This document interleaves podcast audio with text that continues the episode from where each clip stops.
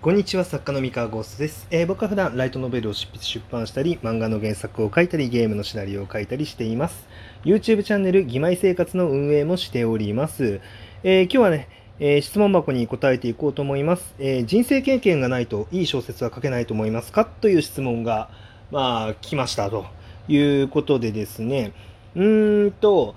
人生経験と、えいい小説の関係についてのお話をしようと思います。えこれなんですけれども、うんまあ、よくねあのいい小説を書くためには、まあ、いろんな人生経験を積んだ方がいいっていう話ってあると思うんですよね。そのいろんな人生経験が、まあ、そのままその作品の、まあ、糧になると。うん、でそういうね説がねいろいろあるんですけど、えー僕はこれに関しては半分そうだと思いつつ半分は違うかなっていうふうに思ってます。でどういうことかっていうとですねえっと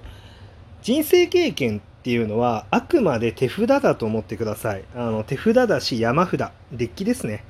えーっとどんなカードをそこに入れるかっていう、まあ、それが人生経験によって新しいカードが手に入るっていうイメージですね。でそれをどんな風に、えー使うのか。で、えーどんな風になんだろうな、えー引いてくるのか。うん、あのそこのセンスが問われるので例えばその人生経験豊富な人間が必ずいい小説を書けるかっていうとそんなことはないですね。で逆に人生経験がそんなにない人、まあ、人生経験ってなんだって話なんですよ。あのー長い、ね、年月生きてれば、あの誰にだってその分のね人生人生の時間っていうのは、まあ、積み重ねがあるのでただ例えばその結構人生経験が豊富っていう時に、まあ、よく挙げられるのっていろんな国に飛び回ったことがあるとか、えーいろんなバイトを経験してるいろんな仕事を経験してるとか、まあ、そういう部分がまあ人生経験にのが豊富さを裏打ちするものだってやっぱ思われてると思うんですけれども、えー例えばですねあのたそのいろんなことをやったっていう経験がないんだったら、えっと、逆に一つのことをずっと長くやってるってこともあるじゃないですか。でそうなったらその人生経験って一つのことをずっと長くやってるこれが人生経験になるんですよね。でえーっと手札の種類は少ないかもしれないけどまあその深さっていうんですかねいう部分が大きければじゃあここれをうまく使って、えーっと勝負をしようっていうこともできるわけですよ。なので人生経験の、まあ、広さだけじゃなくて、まあ、その深さの部分とかを使えば、まあ、全然いい武器になる。で要はその人生経験が豊富かどうかさておいてもそれをどういうふうに抜き出してくるのかっていうところでいい小説が書けるかどうかっていうのは変わってくるっていうふうには僕自身は持論として思思ってます。はい。あ、ごめんなさい。あのね、これ今早朝なんですけど、ちょうど始発の電車とかが あの走り始めちゃったみたいで電車の音が入っちゃいましたね。もう録音環境あのちょっとねもっといい感じに整えた方がいいんでしょうけどね。あのこれ全部スマホで撮ってるんですよ。でなんだろうな、えースマホで撮っててちゃんとした録音環境であの全然撮ってないんですよね。でそれを整えるってやっぱりなんかプロの配信者っていうかあのちゃんとしたなんだろう配信者として活動するんだったらいいと思うんですけど、まあ、僕はあくまで作家が本業であのこのラジオの配信っていうのは本当にあのサブでやってる、まあ、サブのサブみたいな感じであのやってるんですよね。うん、まあこれもいわゆるその例えばその配信をしてみるっていう経験ってにおいては配信環境をちゃんと整えてないっていうのは、まあ、正直あのカードとしては弱い。もうコスト1あのパワー0タフネス1みたいな。あの雑魚カードなんですよこれ。でもまあ僕の中でこの雑魚カードをデッキに入れときたいなって思ってるから今やってると。うん、で本当はま配信環境とかをちゃんと整えて、まあ、コストも高くパワーも高いカードを入れた方がまあいいのかもしれないんですけれども、まあ、それをやると、まあ、デッキの、えー僕の デッキに許されてる総コストみたいなのがあってあのそれをオーバーしちゃうと、まあ、なのであの泣く泣く泣くではないんですけれどもまああえて軽くやってるんですけれどもえー、まあでもこうやってまあなんだろう軽率にあの手札を増やすこともできるので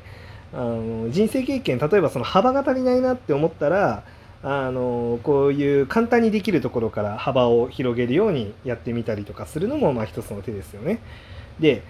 まあなんだろうなこんな大したことのないことも経験の一つなわけですよ。あのこのラジオトークで配信するなんて、まあ、このアプリ入れれば誰でもできることなんですよ。まあ、僕の場合はその公式さんラジオトークの公式運営さんからあのやってくれませんかって依頼があったのがきっかけなんであのそういう意味では条件は同じではないんですがなんだけれども、まあ、でもやっぱりもう今はねあのラジオトークってアプリ入れて多分誰でも配信できるはずなんでできますよね多分。うん。でまあそしたらね、まあ、こういうことをやるだけで、まあ、配信ラジオ配信をや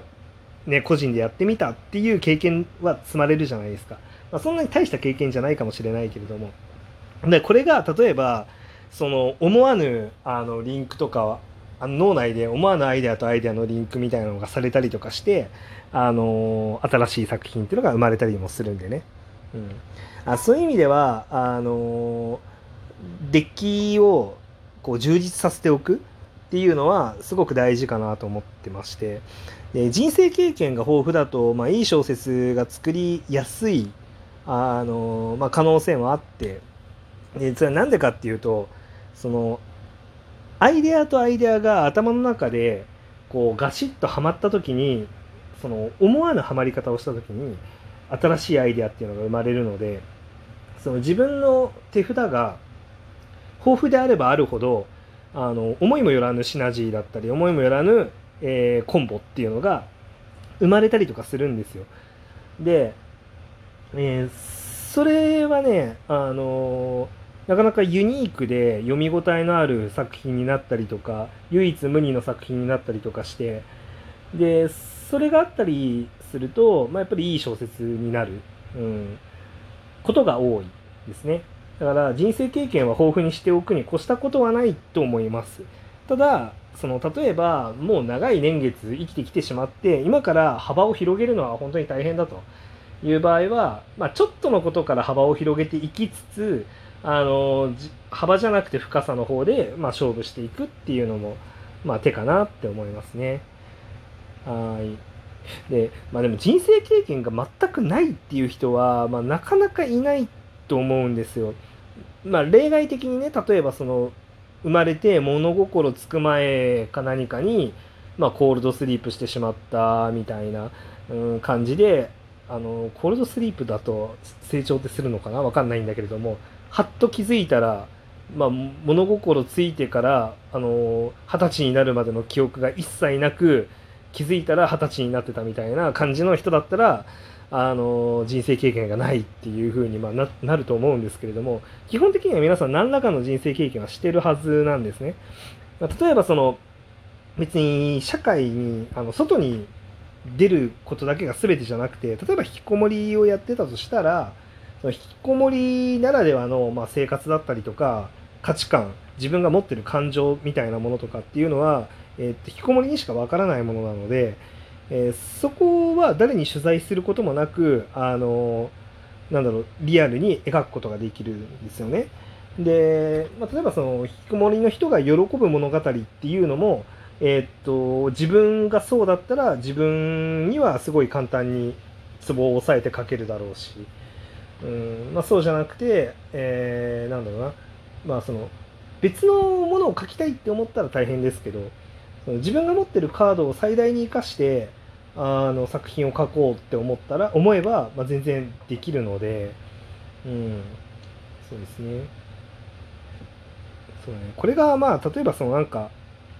医療も小説を書きたいみたいなその医者医者がこう活躍する話を書きたいみたいな時にまああの病院とかに、ま、取材に、ね、行ったりとかもせずこう要はその自分の中に人生経験というかその知識を蓄えることなく、まあ、病院ものを書くっていうのはなかなか大変だと思うので、まあ、そういう時にはちゃんとねあの医者で医者になった経験があるとか、まあ、医者の人とコミュニケーションを取った経験があるとかでそういうものがまあ糧になったりとかすると思うんですけど、うん、だから基本的にはまあそうですね。自分の手札を大事にするってことですかね。結構僕あのこのラジオトークで何回かあの自分の手札を充実させて自分の手札で勝負しましょうみたいな話はしてると思うんですけれども、えー、あの過去のねあの放送とか振り返ってもらえれば多分あの載ってるんでそうですね、まあ、質問そう人生経験がないと。うん個人的にはもうこれは質問するまでもないというかあの自分の手札で戦おうっていう。でなんかないといい小説が書けないって思ってるんだったらなんか小さなことからでいいからあのいろんな経験を増やしていくといいんじゃないかなって思います。はい。こんな感じで参考になったでしょうか。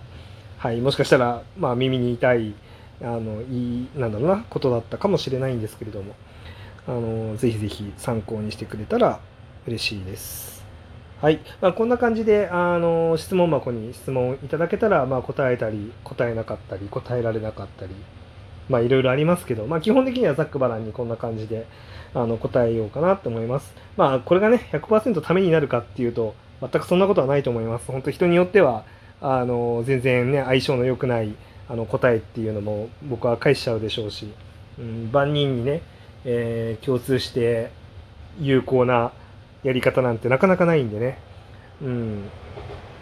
まあでも、まあ、もしね、悩んでて、あの、どうしようっていうののね、選択肢の一つでも、まあ何かしら提示できたら、まあ御の字かなって思って、まあそんな感じで緩くやっておりますということですね。はい。じゃあ本日の話は以上でございます。それでは皆さんおやすみなさい。バイバイ。